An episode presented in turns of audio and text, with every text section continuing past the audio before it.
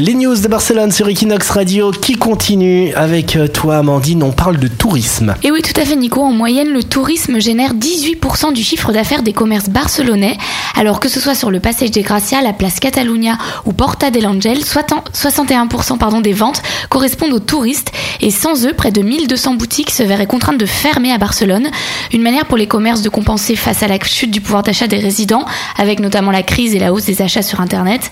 Alors ces chiffres qui prouvent que le tourisme n'est pas toujours contestable à Barcelone. Equinox Radio. Equinox Radio.